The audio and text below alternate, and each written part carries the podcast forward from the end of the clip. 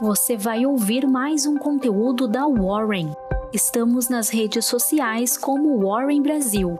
Acesse nosso site warren.com.br e saiba mais.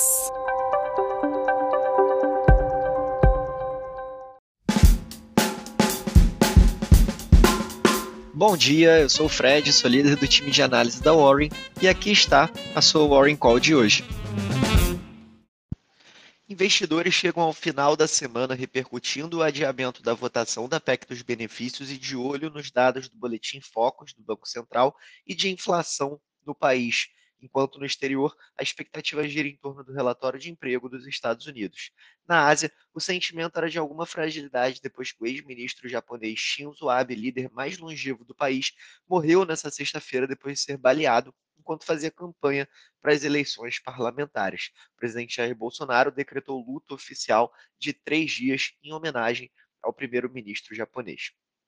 No cenário corporativo, as ações da China terminaram em queda, interrompendo uma série de cinco semanas de altas, uma vez que as preocupações com surtos de Covid e as tensões geopolíticas superaram as expectativas de estímulo. O índice CSI 300, que reúne as maiores companhias listadas em Xangai e Shenzhen fechou com queda de 0,33, enquanto o índice de Xangai CSEC teve perda de 0,25. O índice de Hong Kong Hang Seng, por sua vez, subiu 0,38. Na Europa, as ações tinham pouca movimentação nessa sexta-feira sob pressão de mineradoras, uma vez que os preços do cobre recuavam devido às preocupações com restrições contra a Covid-19 na China, enquanto os investidores mantinham a cautela antes de dados mensais de emprego nos Estados Unidos.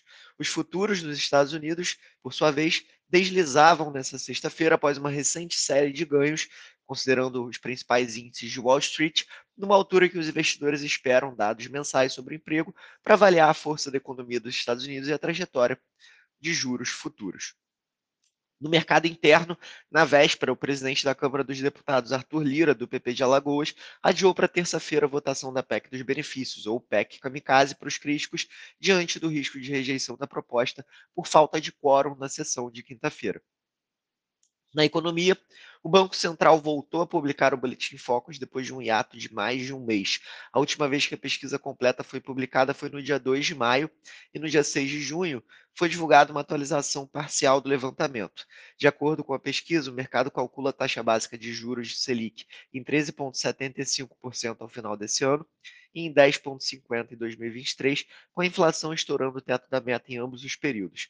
O levantamento, que capta a percepção do mercado para indicadores econômicos, apontou que a expectativa mais recente para a taxa básica de juros Selic ao final desse ano permaneceu em 13,75% pela segunda leitura seguida, mas para o próximo ano, a previsão de aperto monetário se intensificou, uma vez que o cálculo da leitura anterior era de taxa de 10,25%. As contas para alta do IPCA tiveram movimentos divergentes. O cálculo da inflação prevista para 2022 passou de 8,27% para 7,96%, enquanto para 2023 a conta subiu de 4,91% para 5,01% na 13ª elevação seguida. Ambas permanecem acima do teto de seus respectivos objetivos. O centro da meta oficial para a inflação em 2022 é de 3,5% e para 2023 é de 3,25%, sempre com margens de tolerância de 1,5 pontos percentuais para mais ou para menos.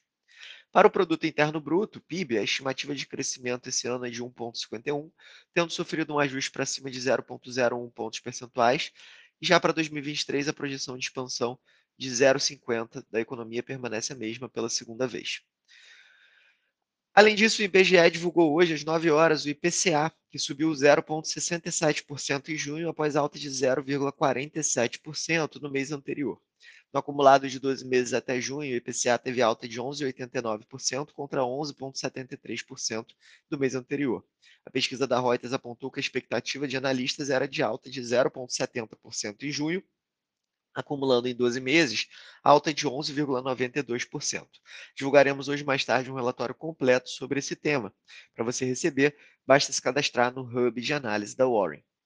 Por fim, no cenário corporativo, o Itaú assinou o contrato para aquisição do controle da Avenue, corretora que fornece aos brasileiros acesso ao mercado estrangeiro. Itaú pagará inicialmente 493 milhões de reais por 35% da Avenue, um valor que inclui um aporte de capital de 160 milhões de reais e compra secundária de ações. Dois anos após o fechamento da aquisição da fatia, o Itaú comprará uma participação adicional de 15,1% no valor que ainda vai ser definido, passando a deter o controle de 50,1% da corretora. Posteriormente, o banco ainda poderá exercer uma opção de compra da fatia remanescente detida pelos acionistas da Avenue. A Avenue é dona de uma corretora digital de valores imobiliários norte-americana e tem mais de 229 mil clientes ativos e 6,4 bilhões de reais sob custódia. O negócio ainda precisa de aprovação de órgãos reguladores, mas chama atenção um movimento muito similar ao que a Itaú ao que o Itaú fez anteriormente com a XP Investimentos. Encerramos agora mais uma edição da Warren Call. Um abraço e até logo.